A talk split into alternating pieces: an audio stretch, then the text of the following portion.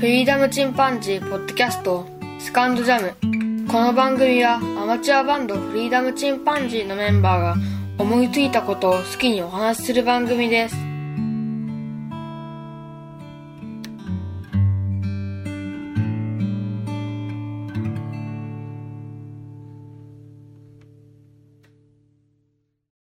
さあ始まりました。フリーダムチンパンジーの佐藤です。毎日暑い日が続いておりますが、皆様どうお過ごしでしょうか？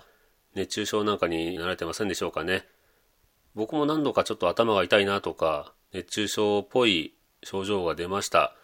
今年はちょっと本当に異常に暑くて、うん、東京でね40度を超すとか、岡山でもまあ37度という気温にはなりましたね、岡山市内。まあ、それがまあ1週間以上続きましたから非常に応えますね体に、えー今日はまずお便りの方からご紹介したいと思います。まずガンダルフさんからいただきました。今日拝聴したポッドキャストということでその中でうちの番組を紹介していただいています。本当にねガンダルフさんはたくさん聞かれてますよねポッドキャスト。うーん配信者とはいえあの本当にお好きなんでしょうね。うち以外にもね、えっ、と、ホロヨイセブンさんとか、ポートでのキャストとかね、ニジパパラジオとか、僕もね、聞かせてもらっている番組がいくつか並んでますね。ガンダルフさんありがとうございます。それから、巻貝さんからいただきました。あ、ダメだ。涙が止まらない。しばらくは思い出と向き合う。そして新たな出会い。第2回というふうにいただきました。えー、巻貝さんね、本当に僕が番組終わった時もね、悲しんでくださって、また始まったことも喜んでいただいて、とても嬉しいですね。第2回ということでお便り紹介をした時のお話を聞いていただいたようですけども僕もねあの何度も皆様からいただいたお便りは読み返してそれをね励みに番組を作らせていただいたりまあ普段生活したりしております本当にあのポッドキャスターっていうのはこのお便りいただいて初めてあのやっていこうと思えるところがありますので本当に嬉しいですねお便りいただけるとまたツイッターの方でね、シャープフリチン、カタカナでフリチンという形でつぶやいていただけたら嬉しいですね。ありがとうございます。それから、ゆいまるさんからいただきました。真相回転おめでとうございます。夜の有力まで紹介していただきありがとうございます。番組楽しみにしています。というふうにいただきました。ゆいまるさんね、快速旅団のゆいまるさんは、えー北海道夕張で快速旅団というバイカーの、えーグッズを販売しているお店で、えーまあ、お店を経営されているご夫婦の、えお一人ですね。僕、ゆいまるさんのね、声が大好きで、本当に可愛らしい声でね、なんとも、あの、声優さんになられた方が良かったんじゃないかと思うぐらいの、とてもね、あの、特別な声をされてます。夜の有録というのは、ほぼ毎日と言っていいですね、あの、配信されている5分ほどの番組で、これも非常に楽しいですし、有録という番組、こちらの方は、なんと500回を超えるというね、えー長寿番組になってますね。週1で500回ですから、もう、何年されてるんでしょう？7、8年はされてるってことですかね。恐ろしいほど長くされてる番組です。皆様ね、ぜひ、あの、機会ありましたら、ゆいまるさんのされているね、ゆいろく、それから夜のゆいろくと、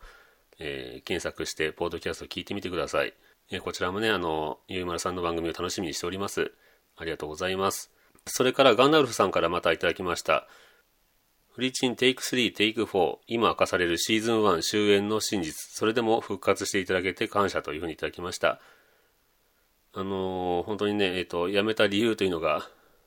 まあ、僕のメンタルが簡単に壊れてしまったというところがあるんですけども、うん、結構ね、どちらの番組もお叱りを受けるということは多々あるようですね。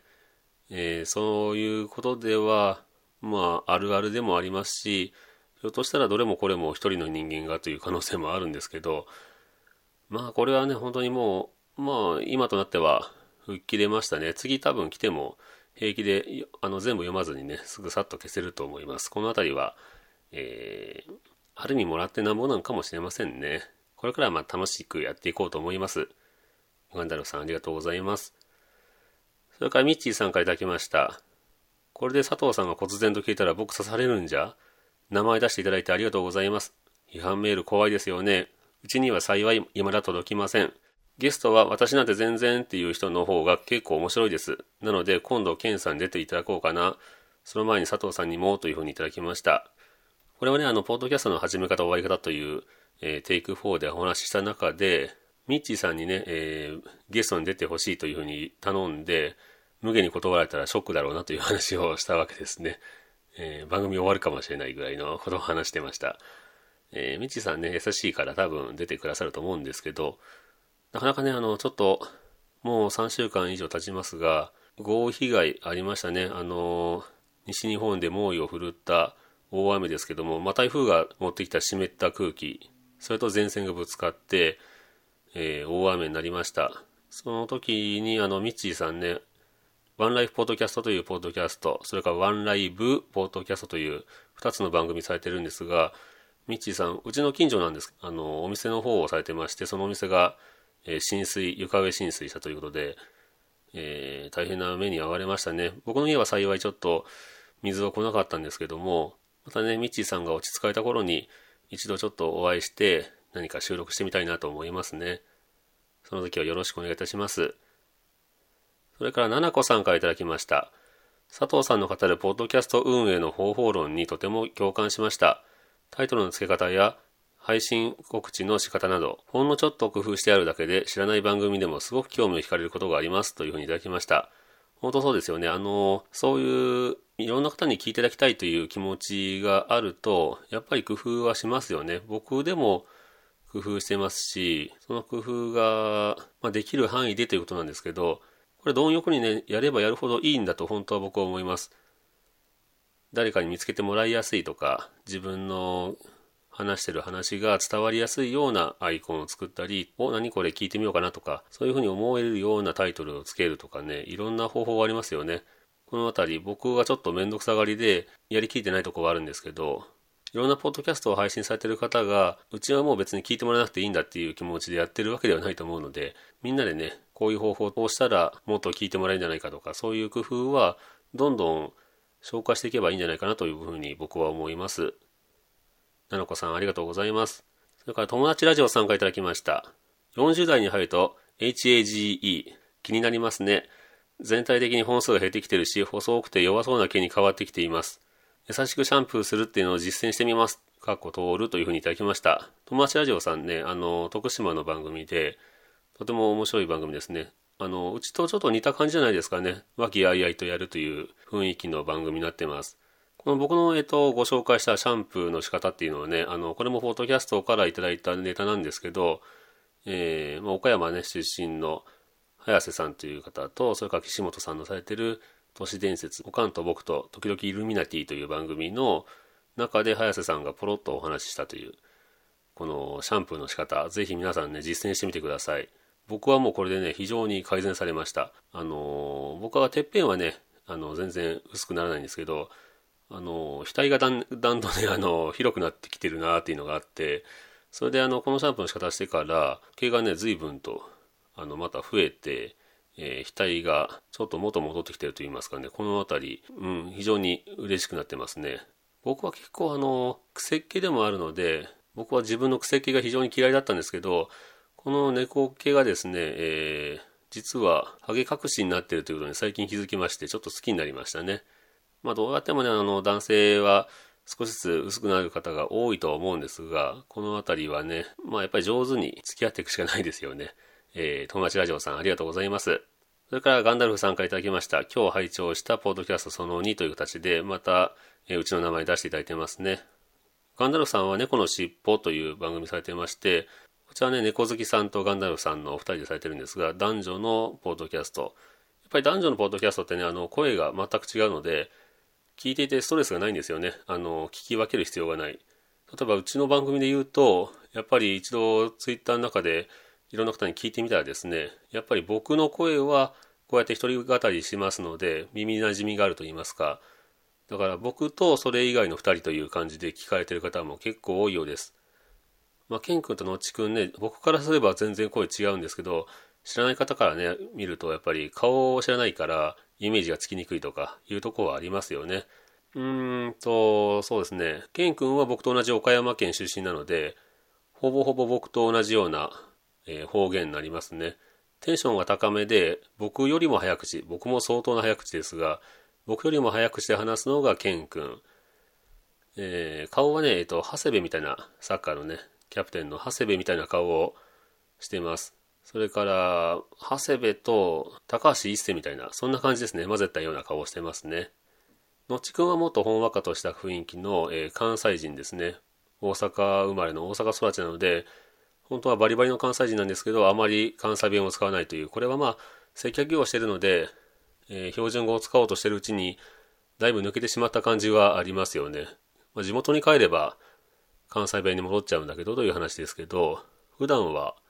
あまり濃ゆくないけど、まあ一応関西弁で話すのがのちくんです。まあ優しげな顔をしてます。えー、芸能人に誰が似てるって言われると、あまり似てる人がいないので、これは難しいなうーん。アイコンがね、本当は今青空に靴を放り投げてるアイコンですけど、これを本当は3人のね、イラストなんかにした方が、よりイメージがつきやすいのかななんて思ったりもするんですけども、えー、まあそんな感じですね。えー、ガンダルフさんありがとうございます。それから巻貝さんからいただきました。男性の形質遺伝ですが、長男の場合直系でなく、母方の父親を受け継ぐ場合が多いと聞いたことがあります。操作はネットですので、オカルト情報かもしれませんが、要チェック。かっこ笑。僕はかろうじて保っている感じかなというふうにいただきました。そうですね、僕の場合ね、母方の父親を受け継ぐということですから、母方の祖母ということですけど、僕のずっと母方の祖母という、えー、気持ちで接していたおじいさんというのは、実は亡くなる直前かなに聞いたんですけど、僕の、えー、直系といいますか血が繋がってないんですね。うちの母の母、えー、おばあさんは、僕の母親を連れて、母親が3歳ぐらいの頃かな、え離婚をしてるんですね。それから、えー、僕がずっとおじいさんと思っていた、えー、男性と結婚したので、血のつながりがそのおじいさんとはないわけですね。そのおじいさんっていうのは僕は非常に尊敬してますし、うん、大好きなおじいさんだったんですけど、もう今亡くなりましたけどね。うん、なので、うちの母も別れて以来一度もその父親と会っていない。その父親というのは、まあもう90過ぎてるでしょうから生きてはいないでしょうけど、まあ全く顔も何も知らないので、そういう意味ではそのおじいさんが髪の毛ふっさふさであることを僕は祈るしかありませんね。えー、まあ一度ぐらい会ってみたかったなという気持ちもありますが、何かね、東京の方で非常にお金持ちのボンボンだったという話は聞きました。それで、僕のおばあちゃんと結婚した後に、ま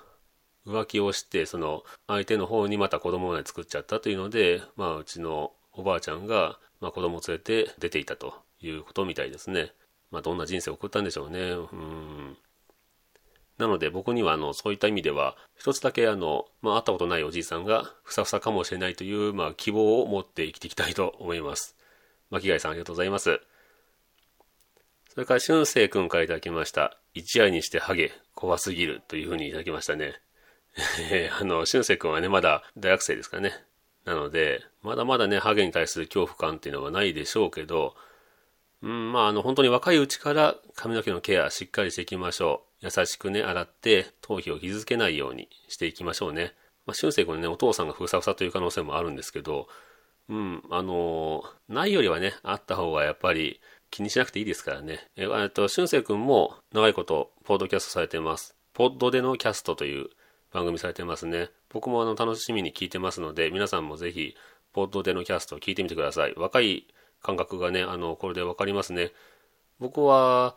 そうですね、息子たちの世代のちょうど中間ぐらいに俊生君がいるので、若い世代の考え方とか、それから流行っているものというのを、俊生君の番組で知ったりします。えー、俊生君ありがとうございます。それから、イギーさんからいただきました。テイク4、ポッドキャスト方法論はめちゃ共感しました。アートワークから週定期配信、短い時間など、うちは一つも満たせていない、かっこ笑。フリチンメンバーの皆さん、本当に楽しそうに話しますね。ポッドキャストの話は本当に楽しい。いろんな考察、裏話聞きたいですというふうにいただきました。裏話っていうのは、なかなかね、難しいんですけど、僕はね、他のポッドキャスターさんがどういうふうに、えー、配信されてるとか、裏話というのは、実際お会いしてお話ししたことがないので、うん、ちょっとわかんないとこはあるんですけど、まあ、ポッドキャストの話って面白いですよね。イギーさんは辰年ラジオという番組を、えー、イギーさんと笹原さんのお二人でされています。この辰年ラジオはね、非常に面白いですね。えー、生まれがね、イギーさんと僕同じ香川県で、辰年という、まあ、共通点もあってお便りも送らせてもらったんですが、まあ、年齢はね、僕笹原さんと同じ年齢なんですけど、お二人ともね、辰年ということでシンパシーを感じますね。うちはね、本当にあの楽しそうに話すということで、まあ、ちょっとテンション上がりすぎてね、どんどん早口になるということで、今回、えー、配信しましたテイク67という部分も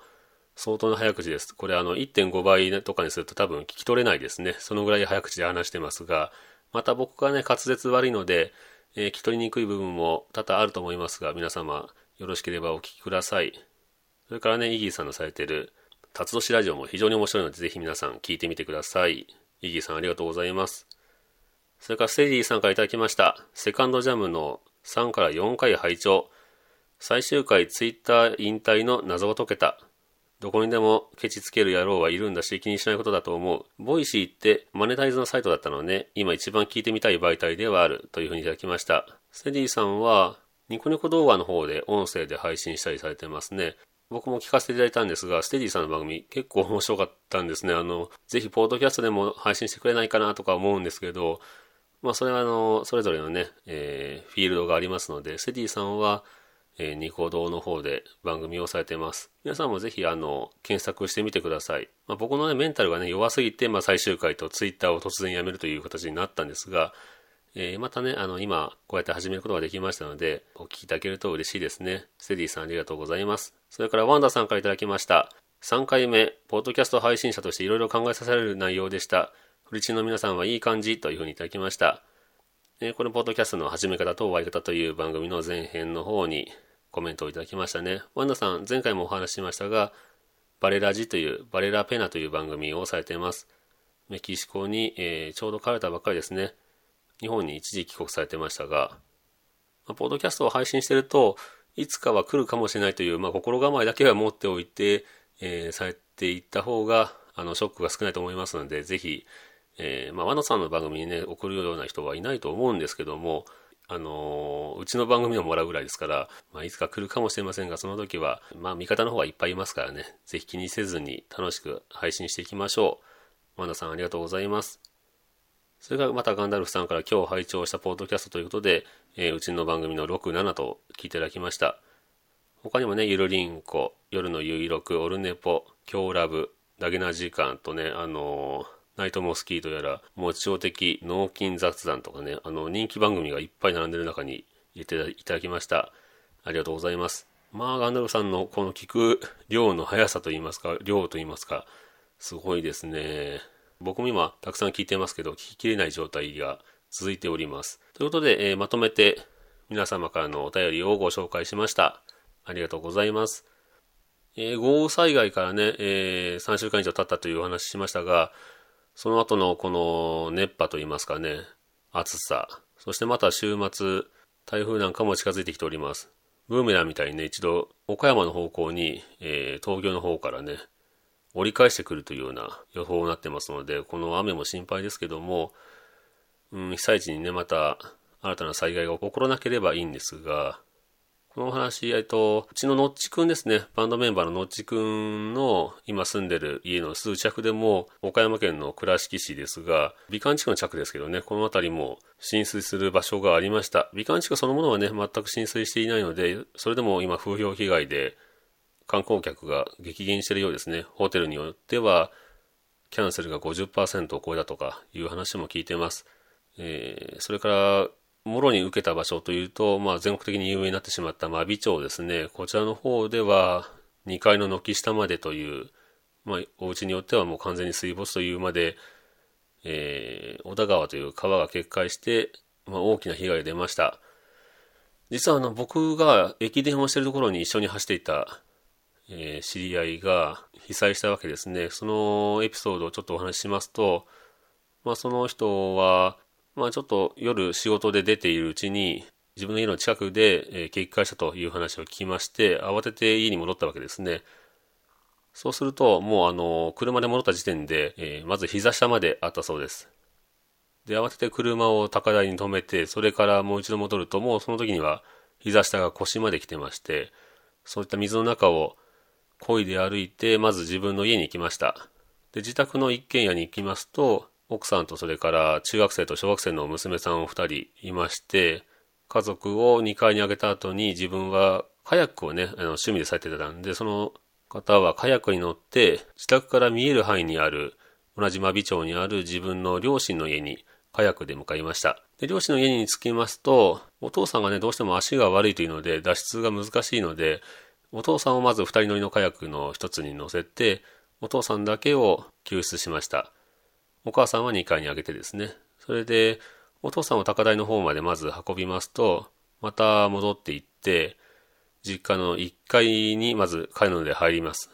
もうこの時点で1階のね、屋根に近くまで水が来てるわけですね。そこで2階にいる母親と合流して、さてカヤックに乗ろうと思うと、水位が一気に上昇して、入ってきたその1階の窓の水位を超えてですね、軒下まで来てしまったわけですね。これでもう、カヤックが取り出せなくなりました。そこで脱出不能になったので、母親を2階の屋根の上に何とか上げさせたという形です。そしてね、自分が実家から見える範囲にある自分の自宅の方を見ますと、2階の窓にね、しがみついた娘たちが、助けて、助けて、と、大声で叫んでいるのが見えるんですね。もう自分はもう助けに行くこともできないし、ともかく屋根登れと大声で叫んで、で、自分の家族は屋根の上に、そして自分も母親と一緒に屋根の上で、えー、一夜を犯したという形になります。まあ本当に恐ろしい体験をされましたね。その方のおじいさんというのは亡くなってるんですが、そのおじいさんが昔、小田川っていうのを逆流するから怖いんじゃっていう話をしていたとか、あと、軒下ね、いや2階の軒下がちょうど堤防の高さまであると言っていたようなことを思い出したというようなことを言ってましたね。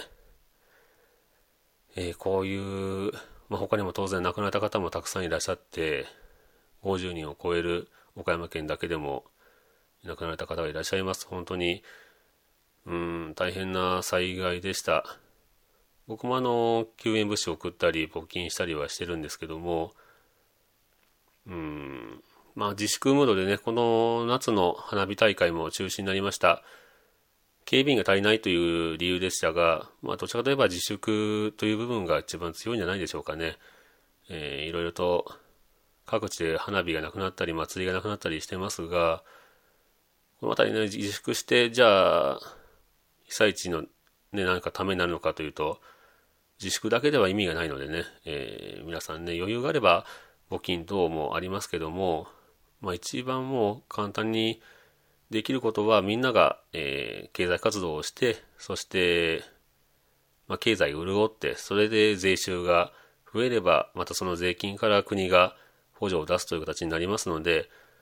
まあ、あまり自粛ムードばっかりにならずにですね、えー、東日本大震災の時もそうでしたけど、うん、経済を活発化させるというのも一つの復興の手伝いだと思って、まあ、いつも通りもしくはいつもよりも、えー、積極的にねお金を使っていきましょう。ということで今回はこのところで終わろうと思います。それではまた。さようなら。